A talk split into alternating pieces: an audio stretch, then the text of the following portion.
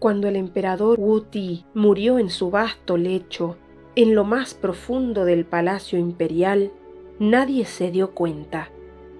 Todos estaban demasiado ocupados en obedecer sus órdenes.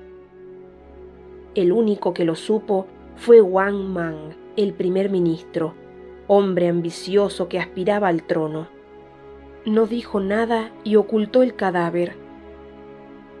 Transcurrió un año de increíble prosperidad para el imperio, hasta que por fin Wang Mang mostró al pueblo el esqueleto pelado del difunto emperador.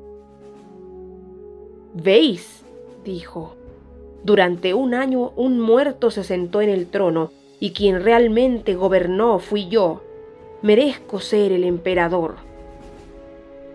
El pueblo, complacido, lo sentó en el trono y luego lo mató, para que fuese tan perfecto como su predecesor y la prosperidad del imperio continuase.